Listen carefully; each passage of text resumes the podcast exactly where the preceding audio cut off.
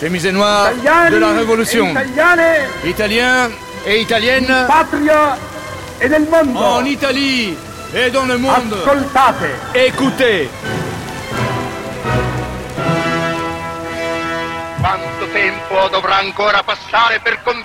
Combien de temps nous faudra-t-il pour comprendre que mondo dans la mécanique économique du monde contemporain, quelque chose s'est bloqué et peut-être brisé. fermare in Nous ne devons pas rester coincés dans cet état d'inertie diabolique. Benito Mussolini, un portrait. Une grande traversée de Simonetta Greggio et Julie Beressi. Avec, dans le rôle de Benito Mussolini, Gianfranco Podige. Troisième partie, le renégat.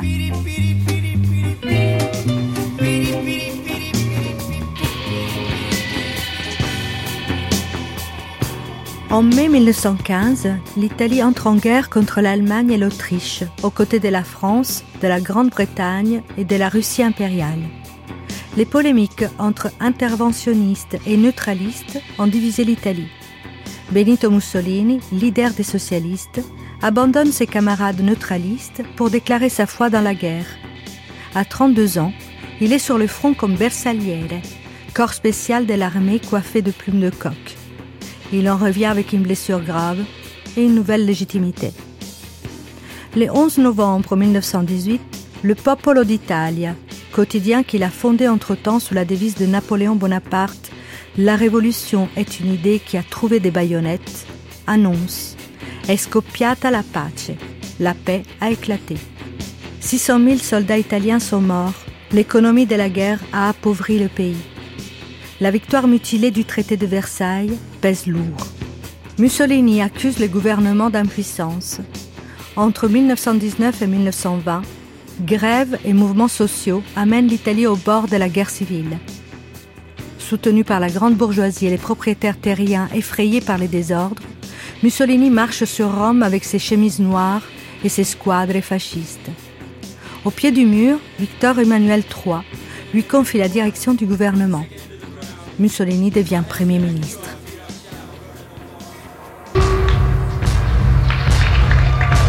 Camarades, citoyens, sachez donc que le plus souvent mes discours n'existent qu'au moment même où je les prononce. Car jamais je ne vous servirai des phrases fausses, vides de sens, remplies de clichés. Je vais vous donner quelque chose de vrai, de viril, de joyeux, de dur, et même très dur si vous le désirez. Mais ces mots seront remplis de ces amères vérités fécondes pour les esprits qui méditent et raisonnent. Ma présence sur ce balcon aujourd'hui, ce doit être pour vous une sorte de printemps. La beauté de ce printemps de l'âme réside dans la relance de l'action fasciste, toujours et partout, et contre n'importe qui. Ce n'est pas pour rien que j'ai choisi comme devise Vie dangereusement. Et j'ajoute, comme les combattants que je suis, si j'avance, suivez-moi. Si je recule, tuez-moi. Et si je meurs, vengez-moi. Il Mussolini vero, quello delle origini, è un uomo. Le vrai Mussolini, celui des origines, est un homme qui n'a aucune conviction. Antonio Sculati, romancier. Non ha ideali. Non seulement il n'a pas de principes moraux, mais il n'a même pas de principes politiques. Pas d'idéaux, idee. car ceux qu'il propage sont de la propagande. Il n'a aucune idée et aucune loyauté. E. Il est prêt à trahir tout le monde. Et il le fait, en commençant par se trahir lui-même lorsqu'il est élu pour la première fois au Parlement dans les blocs nationaux, qui étaient le symbole même de cette vieille politique contre laquelle le fascisme s'attaquait verbalement. Donc lui, le jour de son triomphe, Mm. devient l'homme qu'il détestait étant jeune. Il n'a pas de programme politique. Le programme de il San giorno della Sepolcro, fondazione, rédigé le jour de la fondation du mouvement des faisceaux de combat. Les hiérarques eux-mêmes le considèrent comme un torchon et le disent ouvertement. Allora, La scoperta sorprendente est que la, purtroppo la forza travolgente La découverte surprenante, malheureusement, c'est que la force écrasante de ce leader politique consiste en ce que j'appelle la supériorité tactique du vide. Quand on n'a pas d'idée, qu'on n'a pas de principe, qu'on n'a pas d'allégeance, on n'a pas de programme auquel se tenir, on dispose d'un avantage tactique incroyable, car on peut profiter des circonstances, d'une sorte de pragmatisme débridé et sans préjugés pour changer de camp à tout moment. Et c'est cela qui, dans ce contexte historique, l'amène au pouvoir. Et la chose inquiétante, c'est que cette supériorité tactique du vide n'est pas seulement une caractéristique de Mussolini en tant que fondateur du parti C'est une caractéristique de Mussolini en tant qu'inventeur de cette typologie de leader qu'aujourd'hui nous définirions populiste ou souverainiste. Ce type de vide, qui est un vide vainqueur malheureusement, nous le retrouvons dans beaucoup de figures, toutes les figures de nombreux leaders aujourd'hui, en Italie ou en Amérique ou ailleurs, que nous appelons populistes. Mussolini fait partie, avec euh, Hitler et Staline, euh, des hommes qui, euh, incontestablement, ont marqué l'histoire de l'Europe et ont contribué au malheur de l'Europe. Frédéric Lemoal, historien. En étant à la tête de ces régimes tout à fait particuliers qu'on appelle les régimes totalitaires. Chacun de ces régimes a ses particularités, a son intensité, mais incontestablement, ils ont profondément marqué l'histoire de la première moitié du XXe siècle parce qu'ils ont correspondu à, aussi incroyable que le puisse nous paraître aujourd'hui, bien sûr, hein, par leur côté monstrueux, bien évidemment, ils ont correspondu à des attentes, à des espoirs, de millions d'hommes en Europe. Ils, ont vraiment correspondu à une époque particulière, qui est cette époque de l'entre-deux-guerres, qui est cette époque héritière de la Première Guerre mondiale. Et je pense que ça, c'est absolument fondamental pour euh, comprendre ces régimes. C'est le lien avec la Première Guerre mondiale. Et puis, plus spécifiquement pour le fascisme, quoi qu'on en dise, c'est quand même un, un régime qui plonge ses racines dans l'histoire de l'Italie. C'est pas un régime qui est comme ça, assorti de l'enfer du jour au lendemain. Il plonge ses racines dans l'histoire euh, même ancienne de, de l'Italie, en tout cas du 19e siècle et du Risorgimento. Il répond à des problèmes structurels que connaît la société italienne, que connaît la nation italienne, un État récent, une nation en construction, inachevée, une nation qui a été profondément déstabilisée par ce qu'on appelle la crise fin de siècle. C'est ce passage d'une société euh, paysanne, rurale, à une société industrielle. Cette entrée lente et difficile dans les systèmes, euh, dans, dans, le système démocratique, avec ce problème de l'intégration des masses. Et ça, à mon avis, c'est absolument fondamental hein, pour comprendre le, euh, le, fascisme. Et puis, bien sûr, de la guerre. Euh, la manière dont l'Italie est entrée en guerre, la manière dont l'Italie a vécu la guerre et surtout la manière dont l'Italie est sortie de la guerre. Et c'est aussi un régime eh bien, qui euh, continue à, hanter l'Italie, si j'ose dire. C'est-à-dire que la figure de Mussolini, elle n'a pas disparu du paysage euh, politique euh, italien. Et ce qui est vraiment quand même très intéressant, c'est que là où la figure d'Hitler fait l'unanimité, bien évidemment, contre lui, c'est pas le cas forcément du Mussolini en Italie. Il n'y a qu'à voir euh, son tombeau euh, en, en, Italie et puis le, le, le euh, je dirais presque même le culte que heureusement une minorité, mais enfin que le culte que certains Italiens encore rendent à cette dépouille et à cette figure de, de, de l'Italie. Eh ça interroge effectivement et ça illustre à mon sens le poids absolument incontournable que cet homme a eu sur l'histoire de l'Italie pour le pire comme pour le meilleur. Ben, l'homme, l'homme Mussolini est, est un peu une énigme parce que c'est quelqu'un qui, euh, tout au long donc de sa de sa carrière politique, a été capable de dire une chose et son contraire. Marianne Matar Bonucci, historienne chercheuse, qui est plein de contradictions, qui est quelquefois opportuniste, qui a un appétit féroce de vie indéniablement, mais qui entre souvent en contradiction avec euh, son appétit de, pouvoir, donc, et qui finit par concevoir. Je, dis parfois que le fascisme se construit en marchant, mais euh, c'est vrai aussi de, Mussolini. Hein. la, doctrine fasciste, au départ, est quelque chose justement euh, d'hétérogène, d'un peu informe, mais Mussolini va réussir peu à peu à inventer une doctrine véritablement nouvelle qui trouvera des émules partout en Europe. Donc, ce qui est intéressant, euh, c'est d'essayer de comprendre pourquoi ce personnage, qui a longtemps été vu comme étant inconsistant précisément parce qu'il était plein de contradictions, eh bien, euh, comment ce personnage a réussi à conquérir un tel pouvoir, à avoir une telle influence en Europe et dans le monde, à trouver des héritiers jusqu'aujourd'hui. Et l'autre question, c'est euh, de comprendre pourquoi il a exercé une telle fascination sur les contemporains, parce que c'est vrai que euh, quand on regarde aujourd'hui les discours, par exemple, de, Mussolini, qui ont été quand même largement enregistrés, euh, filmés, ça apparaît souvent comme des gesticulations, on a l'impression que tout est surjoué, y compris ses expressions, Hein. Précisément aussi parce que à l'époque, il n'y a pas encore de culture télévisuelle, donc comme aujourd'hui, et Mussolini parle comme s'il était au théâtre, donc en forçant effectivement la voix, en forçant ses expressions. Quelqu'un qui ferait ça euh, dans un meeting aujourd'hui semblerait effectivement euh, tout à fait euh, ridicule.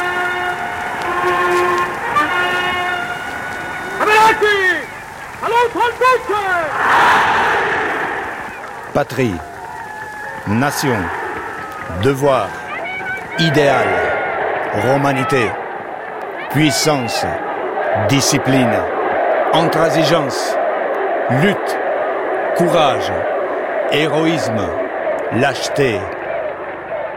Mussolini, c'est un homme très sensible à la technique et aux nouveautés technique et technologique. Alors pourquoi est-ce que je vous en parle? Parce que tout d'abord, Mussolini, il vit, alors qu'il est encore un dirigeant socialiste dans la première euh, décennie du siècle et avant la, Première Guerre mondiale, il vit l'avènement de l'âge du micro. Sergio Luzzatto, historien. Alors, c'est extraordinaire dans la mesure où cela change le rapport des politiciens aux foules. Parce que vous voyez bien que jusqu'à l'avènement du micro et donc de la diffusion euh, technique de la voix au-delà de la, des 10 mètres ou des 30 mètres où on pouvait entendre une voix directement, ça change la taille de la foule potentielle. Et du coup, Mussolini, ses premiers pas, il les a fait avant le micro. Et sa gestualité, ça, elle va rester une gestualité de quelqu'un qui avait l'habitude, comme l'avaient les hommes politiques d'auparavant, d'avant le micro, de faire beaucoup de gestes parce que la voix risquait de ne pas être entendue dans les foules, euh, euh, comment dirais-je, dans ces régimes, pour ainsi dire. Et donc, la gestualité, cette gestualité si prononcée, le fait de croiser les mains, la gestualité aussi euh, par la tête de Mussolini, c'était quelque chose qui, c'est pas seulement que les Italiens font beaucoup de gestes, C'est qu'il fallait faire beaucoup de gestes avant le micro et avant l'image, le cinéma. Con le decisioni che fra pochi istanti conoscerete e che furono acclamate dal Gran Consiglio del Fascismo. Vous savez, Mussolini, c'était euh, c'est un homme euh, très, euh, en italien on dirait prensile, c'est-à-dire euh, c'était un homme qui avait vraiment une capacité de saisir, de saisir plein de choses qui n'étaient pas forcément saisissables à première vue, etc.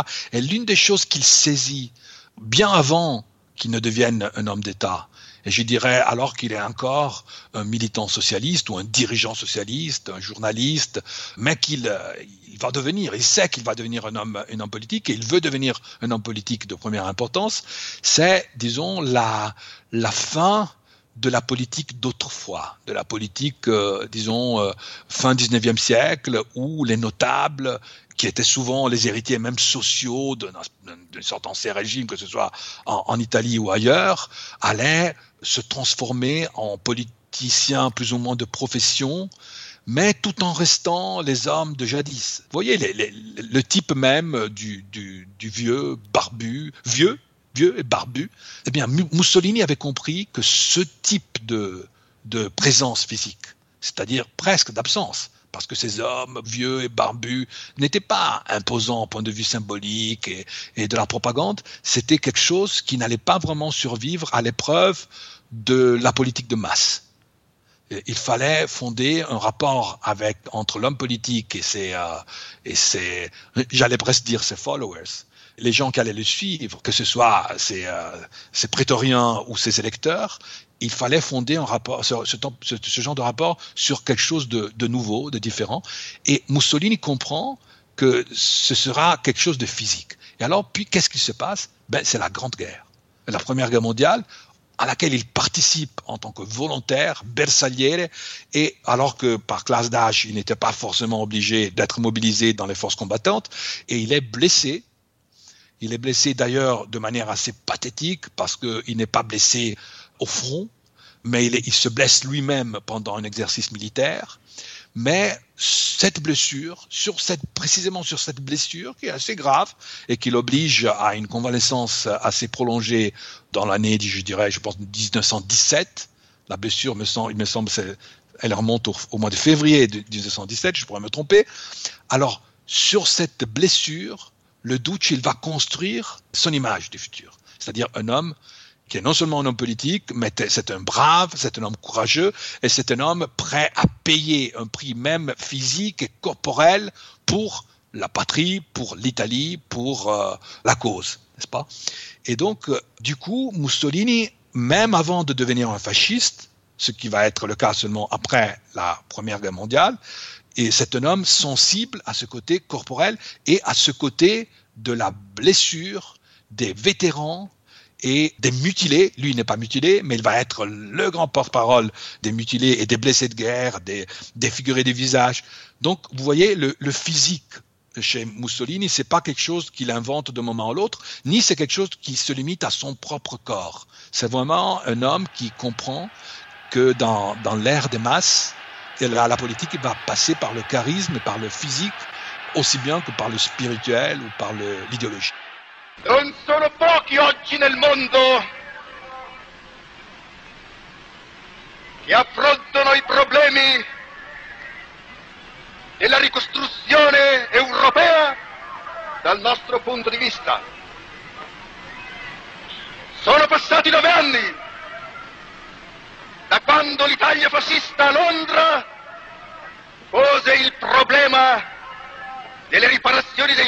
Et donc, il va euh, savoir construire une propagande de manière très euh, très contrôlée, très corsetée, hein, en sélectionnant soigneusement les photos qui seront effectivement diffusées dans, la presse. Donc, et cette propagande est assez ingénieuse parce que il pose sa personne donc en modèle de ce que devrait être l'homme nouveau fasciste car dans cette doctrine fasciste que euh, Mussolini a, a imaginé, a contribué avec d'autres à forger, il y a un vrai rêve de euh, révolution anthropologique, hein, cette idée qu'il faut fondamentalement changer le caractère des Italiens, donc et euh, en finir avec ce peuple italien qui est considéré à tort ou à raison comme étant euh, trop humaniste, joueur de mandoline, l'expression revient très souvent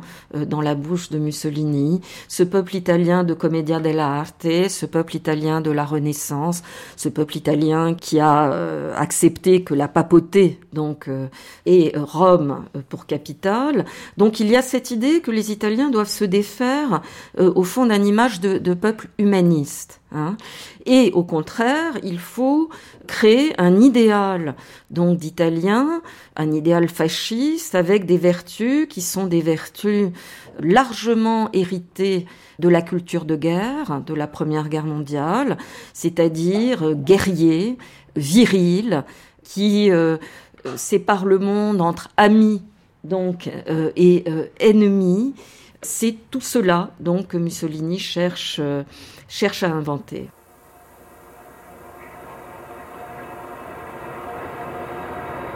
Gloire, destin, décision, détermination, guerre, volonté, métal, acier, baïonnette, tension, But, sacrifice, rituel, culte, mission, commandement.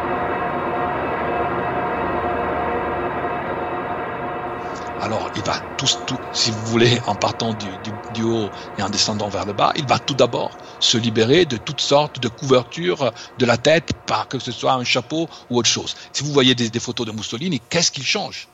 Et euh, encore aux années, à un moment de son, de son avènement au pouvoir, il a encore le, le, chapeau euh, du genre euh, Charlot, n'est-ce pas? C'est-à-dire dur, ce, ce dont il va se libérer parce qu'il renvoie précisément aux hommes politiques de l'ancien temps et il va aboutir à la fin du fascisme avec cette tête rasée sur laquelle il va bien sûr mettre et monter un casque, un casque, un vrai casque, un casque militaire. Et ça va être, si vous voulez, l'avant-dernier euh, avatar de sa tête avant qu'elle ne soit défoncée par la foule de Piazzale Loreto.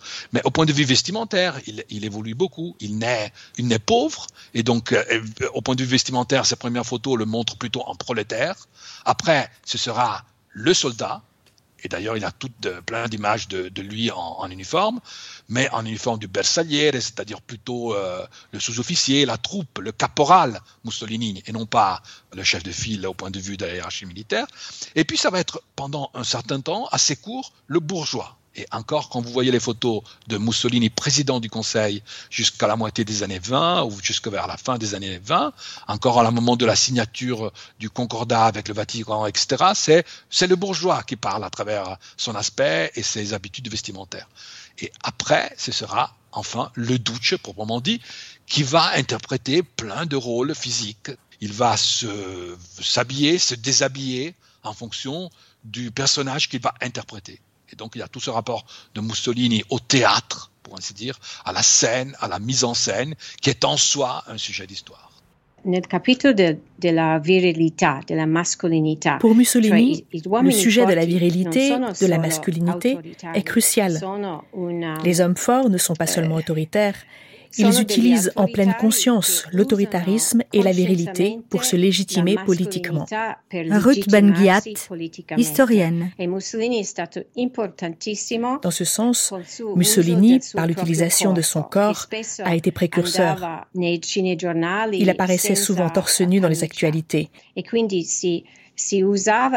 Il utilisait son corps comme symbole de virilité et de modernité. On se souvient d'un célèbre film d'actualité où on le voit en train de faucher du blé, un rite très ancien.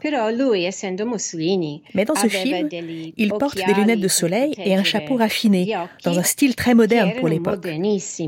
Il résume ainsi dans son corps l'expression de la tradition et celle de la modernité. Je fais de mon organisme un moteur constamment surveillé et contrôlé qui marche avec une régularité absolue. Je consacre 30 à 45 minutes de la journée à l'exercice physique et je pratique presque tous les sports. Je préfère la nage l'été, le ski l'hiver et l'équitation tous les jours. J'apprécie aussi la marche. Et bien que l'époque de mes duels soit révolue, l'escrime est toujours un excellent exercice pour préserver mon habileté. Questo è un elemento importante della Un élément important des différentes représentations et de la personnalité de Mussolini, c'est quand il s'invente sportif. Il faut tenir compte du fait qu'il est issu d'une génération et d'une formation politique socialiste qui voyait dans le sport un phénomène bourgeois, quelque chose de très éloigné de la lutte politique. Patrizia Dogliani, historienne. Mais dans les années 20, certains hiérarques lancent le sport et les activités sportives fascistes. Il crée le CONI, le Comité olympique national italien. Chaque fédération, chaque activité, chaque discipline sportive est parrainée par un hiérarque fasciste. Le sport crée du consensus, non seulement autour de l'activité sportive, mais aussi autour du régime. Eh, On voit donc Mussolini faire du ski au Terminillo, nager sur la côte de Romagne, galoper tous les jours ou presque dans les parcs de Rome.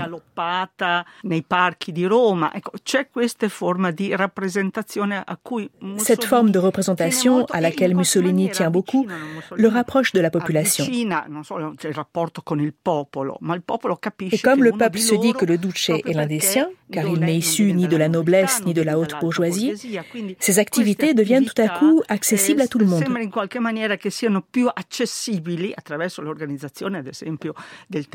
Grâce à l'organisation du temps libre par l'Opera Nazionale Dopo Lavoro, œuvre nationale du temps libre notamment, le sport est à la portée du citoyen ordinaire, de la petite bourgeoisie et d'une partie de la classe ouvrière qualifiée.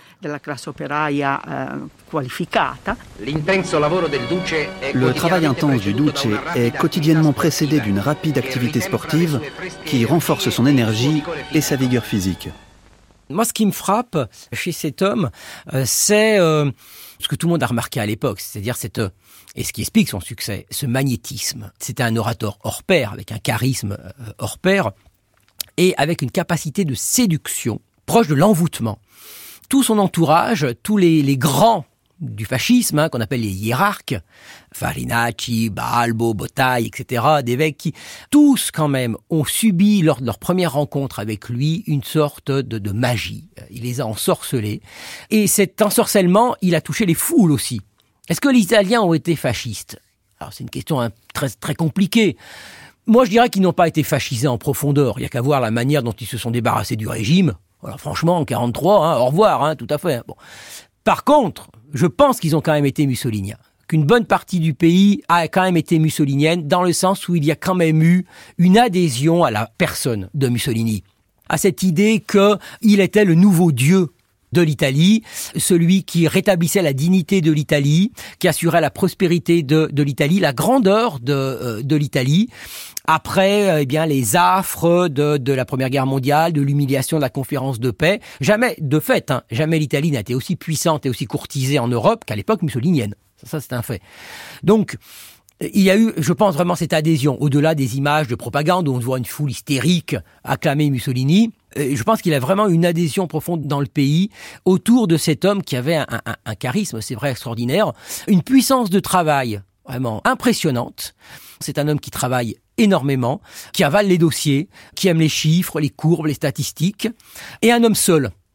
Un homme qui n'a jamais eu d'amis, jamais eu un conseiller euh, influent, et un homme qui a fini par s'enfermer dans sa propre solitude, qui s'est coupé de son pays, ce qui est paradoxal parce qu'il prétendait incarner la nation italienne, et finalement, à force de se, de retirer du pays, de se retirer au sommet d'une sorte d'Olympe, il s'est coupé du pays, il n'a plus compris son propre pays, d'où l'alliance avec l'Allemagne, qui est pourtant très impopulaire en Italie, d'où l'entrée en guerre que ne voulait pas le pays, jusqu'au moment où le pays a fini par le rejeter.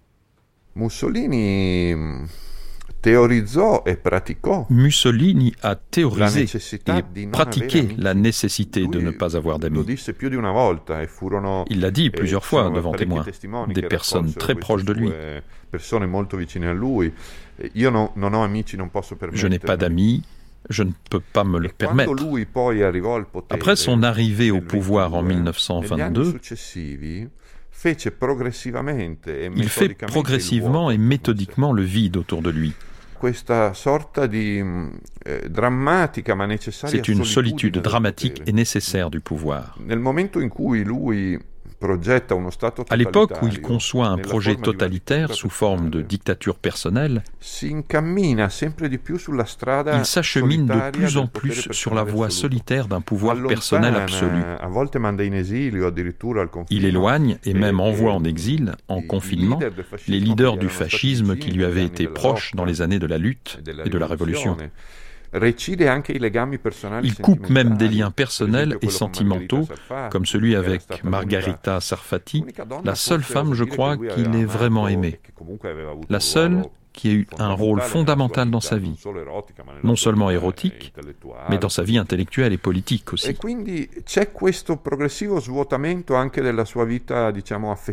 Il y a donc cette évacuation progressive de sa vie de tout ce qui est affectif, non sans quelques vacillements.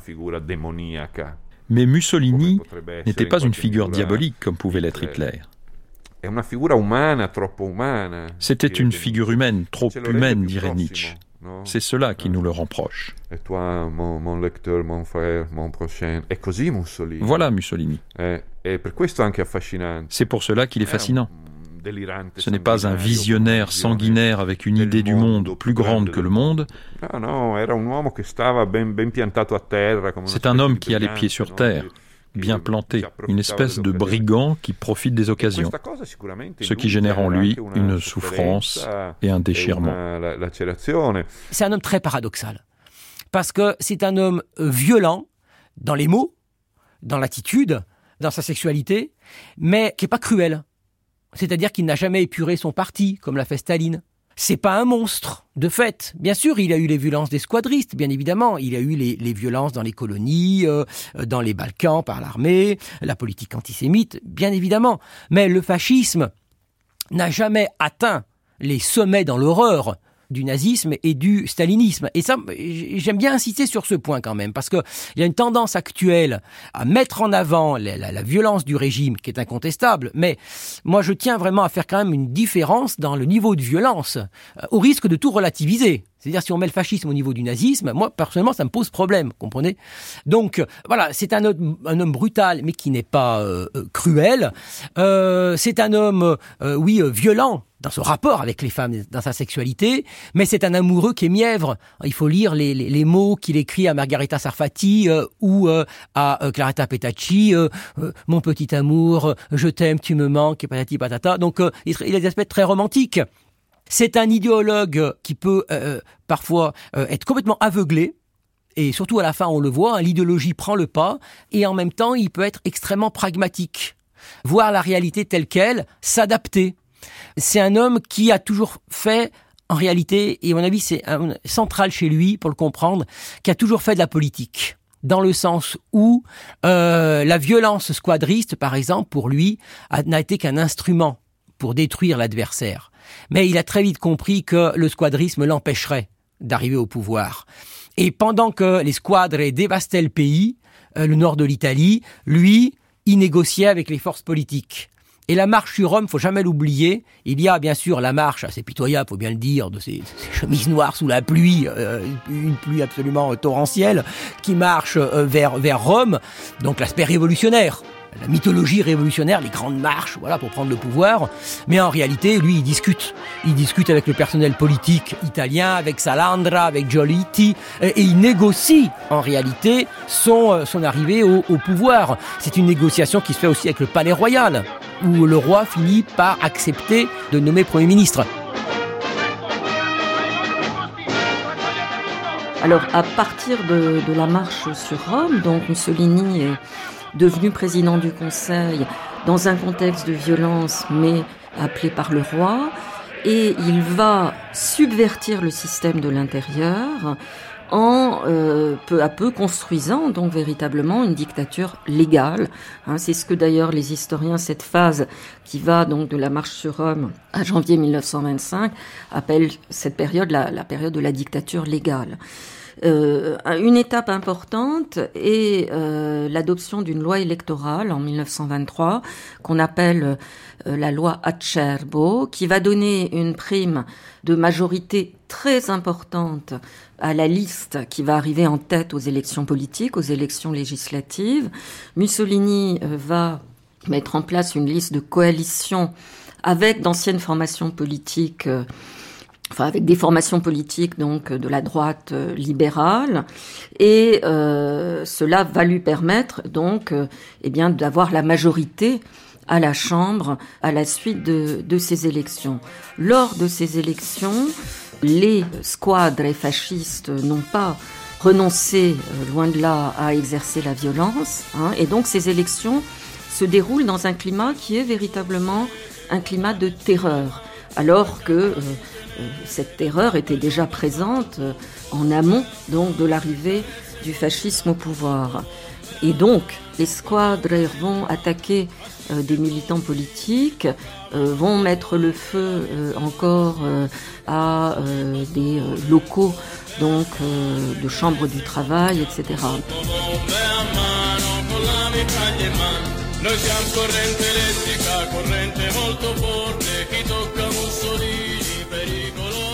Quand je suis arrivé au pouvoir le 16 novembre 1922, j'aurais pu faire de la salle terne et grise qui a accueilli mon discours un bivouac, un campement pour mes centuries et mes combattants. J'aurais pu bloquer le Parlement et constituer un gouvernement composé exclusivement de fascistes. J'aurais pu, si je l'avais voulu, mettre mes couilles sur la table. Mais dans un premier temps, je ne l'ai pas fait. Ce n'était pas le moment. Si au départ je m'étais mis contre le roi, je me serais retrouvé coincé. Il fallait que je sois patient pour faire de cette Italie une puissance authentique. Et des Italiens, des hommes fiers, dignes de moi, du parti et de l'idéal. Maintenant, tout ceci est terminé. Maintenant, je peux faire tout ce que je veux. Alors, ces pouvoirs, il va peu à peu donc euh, les accroître. En changeant euh, le système électoral, il n'y aura plus d'élections libres, mais euh, des plébiscites organisés sur la base de listes qui seront choisis à l'avance et qu'il faudra ratifier. On demandera au peuple de dire oui ou non pour approuver donc les représentants du régime euh, au Parlement. L'organe suprême du régime sera le Grand Conseil du fascisme et Mussolini le réunira donc de, de, temps en temps quand il le souhaitera et on trouve au sein du Grand Conseil du fascisme à la fois les membres du gouvernement mais euh, aussi des représentants euh, du parti, des syndicats, des hiérarques. Donc ce, cet organe de pouvoir et euh, l'expression de ce système de pouvoir qui rassemble à la fois euh, des représentants du parti fasciste, seul parti donc dans l'Italie euh, fasciste, donc parti unique, et des représentants donc de l'État, mais un État à la tête duquel se trouve Mussolini. Et de ce système de pouvoir, alors qui est peut-être pas tout à fait comparable à ce qu'on appelle la polycratie dans le régime national-socialiste, qui était un régime aussi où il y avait une multiplicité de centres de pouvoir, mais il y a quand même des rivalités sur lesquelles, encore une fois, Mussolini joue au sein du euh, régime fasciste. Et donc ce système de pouvoir, eh bien, euh, en fait un dictateur fort, un dictateur tout puissant. Et euh, c'est ce climat liberticide qui amène le député socialiste Giacomo Matteotti a dénoncé à la Chambre des députés donc euh, le climat, encore une fois, de peur dans lequel euh, s'exercent ces élections. L'honorable Giacomo Matteotti a demandé la parole. La parole est à lui. Honorables collègues, nous contestons sur le champ la validité des élections tenues en Italie en avril dernier. Matteotti, euh, il prend la parole, si mes souvenirs sont bons, le 30 mai et il prononce dans une chambre surchauffée Philippe Foreau, historien. Un réquisitoire. Un réquisitoire contre la politique du gouvernement et surtout contre la manière dont s'est tenue la campagne électorale, où l'opposition n'a pas eu pleine liberté pour s'exprimer et pour faire campagne. Et donc pendant ce discours, il dresse un portrait qui dénonce tout ce qu'a été le, fascisme au pouvoir depuis les origines. Et euh, il va se, retirer. Il aurait même d'ailleurs dit à ses amis, vous pouvez préparer un discours funèbre à mon sujet. Hein. À la suite euh, de cette intervention de Matteotti, Mussolini donc est particulièrement furieux. Et euh, Matteotti donc euh, est enlevé le 10 juin 1924, euh, donc sur ordre. Il y a eu de nombreux débats entre historiens sur le sujet, mais il semble à peu près clair aujourd'hui que c'est Mussolini qui est à l'origine, donc euh, en tout cas de la décision de faire disparaître littéralement euh, Matteotti de la vie politique, du paysage politique, et donc il est enlevé. Alors, en fait, donc on est le, 10 juin 1924 et euh, Matteotti quitte son domicile romain et puis va aller à pied à la Chambre des députés, au palais Montecitorio. Bon. Et il est en train de longer les quais du Tibre, Lungo Tevere, et puis euh, là, une voiture s'arrête. Il résiste. Je crois qu'ils étaient quatre ou cinq dirigés par Amerigo Domini, et il, il embarque dans la voiture. Et il est tué à coups de couteau. Où mettre le corps? Où mettre le corps? Alors ils sont allés dans la campagne romaine, et ce corps est resté là pendant euh, quasiment deux mois il a été euh, officiellement retrouvé le 16 août, à Ferragosto finalement, à un moment où, toute l'Italie est, en arrêt.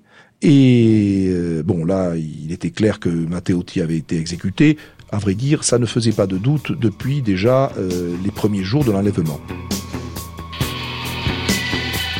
Messieurs les députés, messieurs les ministres, 11 juin 1924, discours de Mussolini à la Chambre des députés. Je crois que la Chambre est anxieuse d'avoir des informations sur le sort de M. Matteotti, disparu dans l'après-midi de mardi dans des circonstances de temps et de lieu qui ne sont pas encore bien précisées, mais qui permettent d'émettre l'hypothèse d'un crime qui, s'il avait été commis, ne pourrait que susciter la colère et l'émotion du gouvernement et du Parlement.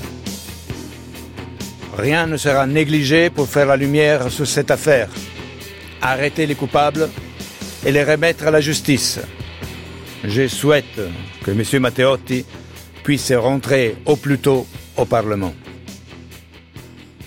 C'est un tournant parce que c'est à ce moment-là, de toute manière, que le pouvoir de Mussolini a été le plus en danger. Parce que la société italienne a été choquée. La société internationale a été outrée. Il y a même au sein euh, du parti fasciste des personnes qui trouvent que là, euh, on va beaucoup trop loin. Vous avez l'opposition qui a pu sortir, bon an mal an, des élections du mois d'avril 1924, une opposition qui se retire du Parlement, proteste, c'est ce qu'on appelle la retraite sur la Ventin. Et on sait par plusieurs témoignages que Mussolini lui-même est déstabilisé. Il craint vraiment d'être à ce moment-là euh, mis à mal politiquement.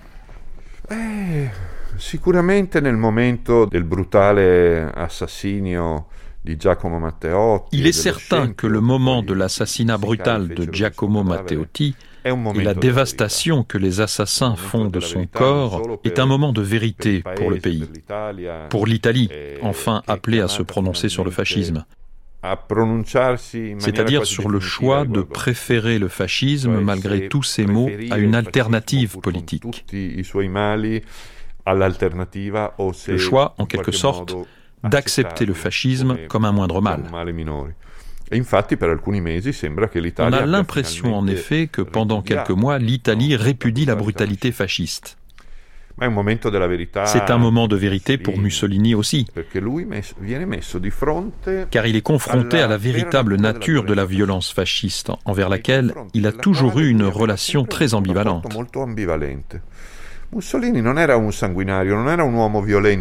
Mussolini n'était pas un sanguinaire.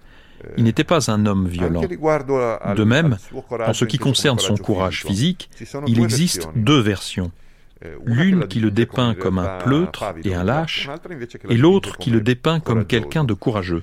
E Je crois avoir compris où est l'équilibre entre ces deux points de vue contradictoires. Mussolini se montre courageux, y compris physiquement, chaque fois qu'il a un public. Mais il a toujours eu une attitude ambivalente vis-à-vis de la violence des chemises noires. C'est-à-dire que d'une part, il s'en sert, il l'utilise sans aucun scrupule pour atteindre ses objectifs politiques.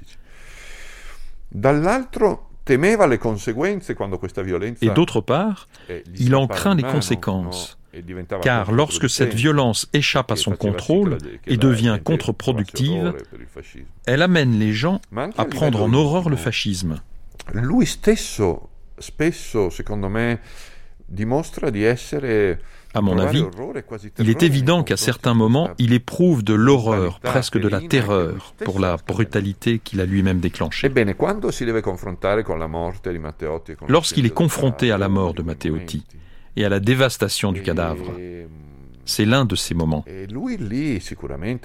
Là, certainement, il vacille, consterné par le risque de perdre son pouvoir. En fait, il pense l'avoir déjà perdu. À ce moment-là, Margherita Sarfati, qui fait partie de ses quelques vrais amis, comme Leandro Urbinati, entre autres, sera fondamentale. Elle le soutient psychologiquement. La Sarfati lui dit Tu es un grand joueur, tu sais qu'une partie qui semble perdue peut être gagnée à la dernière main. Et c'est exactement ce qui va se passer. Ces rares moments de désarroi ne produisent pourtant jamais chez lui une autocritique ou une prise de conscience. Au contraire, ça le pousse à des comportements plus ignobles encore moralement. Quand il fait son discours au Parlement, par exemple, il sait déjà que Matteotti a été massacré. La veuve de Matteotti est aussi présente, et devant tout le monde, il ment effrontément. Il dit Nous ne savons pas ce qui est advenu de M. Matteotti. Il blasphème contre le Dieu des morts. C'est une chose très grave. Quand la veuve de Matteotti demande à le rencontrer en privé et qu'il se retrouve face à elle, elle ressent son malaise et le supplie, désespéré, déchiré. Rendez-le-moi, mort ou vivant. Et là, il jure qu'il ne sait rien et que s'il savait qu'il était mort, il lui restituerait le corps.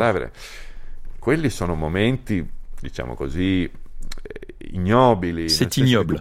Il aurait bien pu décider de ne pas rencontrer la veuve de Matteotti. Donc ces vacillements, ces eh, troubles ne sont en réalité jamais une raison valable à une véritable autocritique. Il n'y a aucune tentative de s'amender. Il ne fait que s'enfoncer de plus en plus dans l'abjection. Donc voilà, c'est, si vous voulez, une affaire où il est impliqué au moins indirectement, ça je crois que c'est évident, même s'il a jamais donné peut-être d'ordre, mais euh, sa responsabilité morale dans le meurtre mm, semble assez établie. Il faut juste s'interroger, si vous permettez, aussi sur le fait que comment il a tenu, parce qu'il il tient, il, il n'est pas renversé du tout. Mais c'est lié à plusieurs facteurs. D'abord parce que l'opposition parlementaire qui fait son retrait sur l'Aventin, pour reprendre une expression antique, mais n'a pas de solution de rechange. C'est que vous avez des socialistes, vous avez des quelques libéraux encore, vous avez des, démocrates chrétiens, mais ils sont incapables de fournir une alternance politique. D'abord parce qu'ils s'entendent peu entre eux, et parce qu'ils n'ont pas de, je dirais, de, de solution politique crédible. Deuxième élément, c'est que le parti, la majorité fasciste au Parlement, reste fidèle à Mussolini il a toujours eu une majorité euh, dans les mois qui suivent 1900, euh, juin 1924. Et le parti lui est fidèle. Et c'est même les consuls de la milice qui, à la fin du mois de décembre, vont lui dire Duce, maintenant, il faut en finir. Il faut proclamer clairement ce que est le fascisme. Et c'est le discours du 3 janvier 1925 où il annonce les lois fascistissimes. Et puis un dernier élément, le chef de l'État. Est-ce que le roi Victor Emmanuel III aurait pu exiger la démission de Mussolini. Mais finalement, le roi s'est tu et a préféré finalement ne pas recréer une crise politique et il a préféré finalement maintenir sa confiance à l'homme qui semblait restaurer l'ordre en Italie. Et donc là, si vous voulez, cette conjonction de tous ces éléments fait que l'affaire Matteotti, aussi terrible soit-elle, a été surmonté finalement par Mussolini.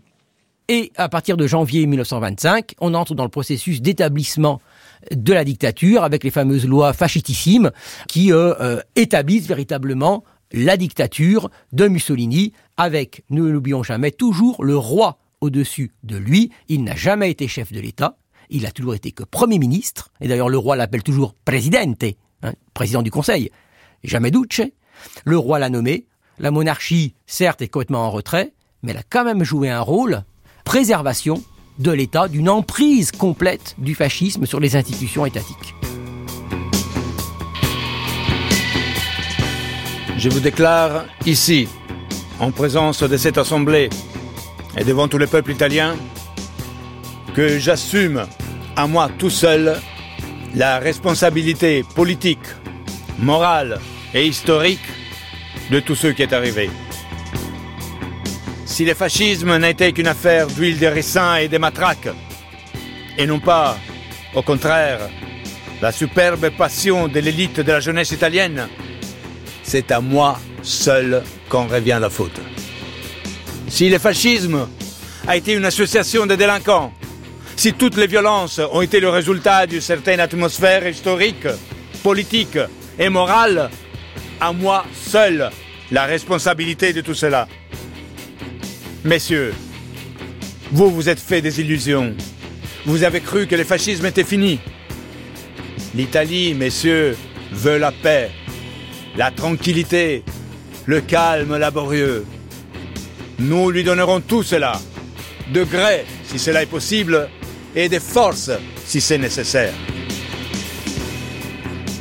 Et donc, il y a un véritable tour de vis qui est adopté avec les lois fascistissimes, donc qui sont en réalité des décrets-lois qui, euh, peu à peu, donc mettent hors la loi euh, les euh, oppositions qui interdisent la liberté de la presse, la liberté d'opinion, qui mettent en place donc un certain nombre de d'institutions répressives comme le tribunal spécial pour la défense de euh, l'État, donc qui est en fait un tribunal qui va juger la fine fleur de l'antifascisme, c'est-à-dire les principaux responsables politiques, prononcer, ce sera le cas pour Antonio Gramsci par exemple, euh, de très lourdes peines de prison, envoyer les gens soit en prison, donc soit en relégation.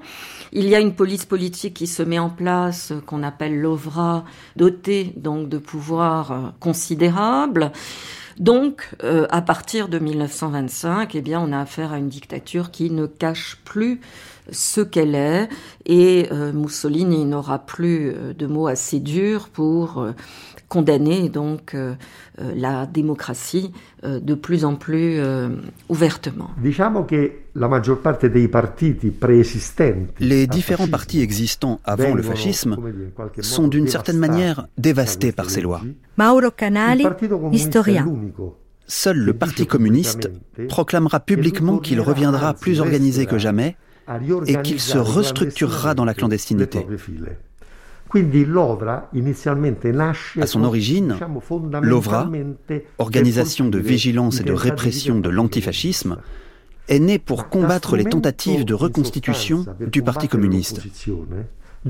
En réalité, l'OVRA ne sert pas seulement à combattre l'opposition, mais devient vite un moyen de contrôler le pays de l'intérieur, allant jusqu'à surveiller les fascistes eux-mêmes, à contrôler en fait la fidélité au régime des dirigeants fascistes.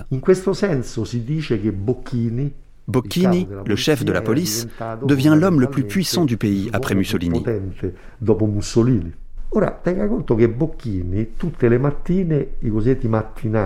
Il faut savoir que Bocchini allait voir Mussolini tous les matins pour lui exposer les cas qui, à ce moment-là, exigeaient une prise de position, une décision immédiate, disons 5 ou 6 cas par jour.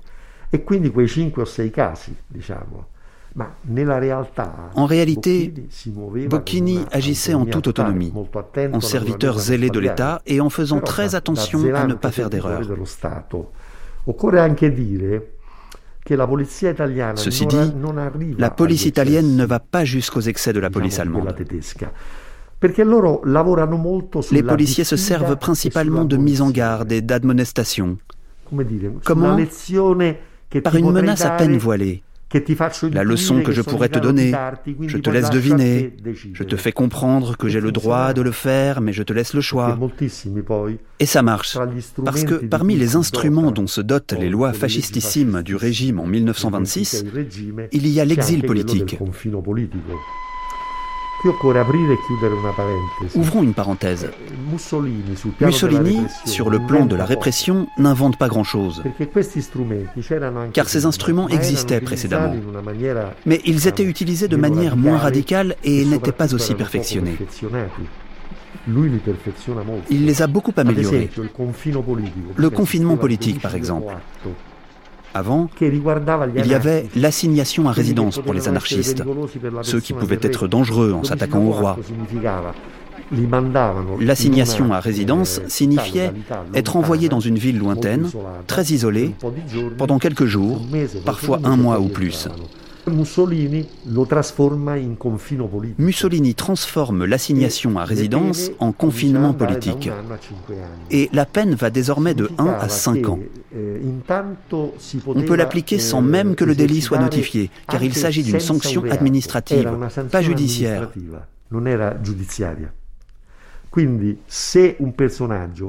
Donc, si quelqu'un devenait gênant, un simple signalement suffisait. Et comme on peut l'imaginer, cela suscitait de nombreuses vengeances personnelles. Eh, Ces personnes étaient arrêtées et amenées devant une commission provinciale sans qu'elles aient commis de délit, mais avec la simple accusation d'être un élément potentiellement dangereux pour l'État fasciste. Vous partiez donc entre 1 et 5 ans. Si vous étiez considéré comme dangereux, c'était dans une île. Si vous étiez considéré moins dangereux, c'était sur le continent. Alors, que signifiait le confinement politique? Cela voulait dire arracher quelqu'un à sa vie, à son environnement pendant 5 ans. Pratiquement, ça revenait à le ruiner. Et quand il était de retour, il était dans le collimateur de l'opinion publique. Il était même risqué de l'approcher, car il avait été étiqueté par le régime et on ne sait jamais. Ainsi, d'un point de vue civil et social, la personne était neutralisée. Ceci étant, quand il était clair qu'au bout de quelques mois la leçon avait porté ses fruits, Mussolini accordait une sorte de grâce à certains confinés et les renvoyait chez eux. J'ai fait un rapide calcul de tous ceux qui sont partis en exil et qui ont cessé toute activité politique une fois rentrés chez eux. Et le pourcentage est élevé. Disons que la plupart d'entre eux a compris la leçon et arrêté la politique. Ce procédé était une démonstration de pouvoir. Le régime prouvait sa capacité à vous faire du mal tout en vous éduquant sur la conduite à tenir.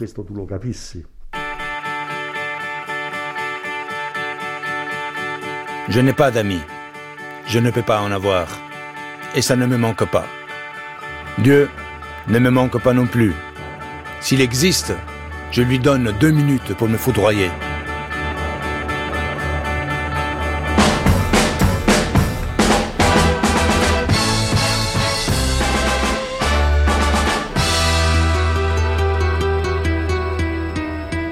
C'était Benito Mussolini, un portrait Troisième partie, Le Renégat, avec Frédéric Lemoal, Marianne Matar-Bonucci, Antonio Scurati, Sergio Luzzato, Ruth Benghiat, Patrizia Dogliani, Philippe Foreau et Mauro Canali.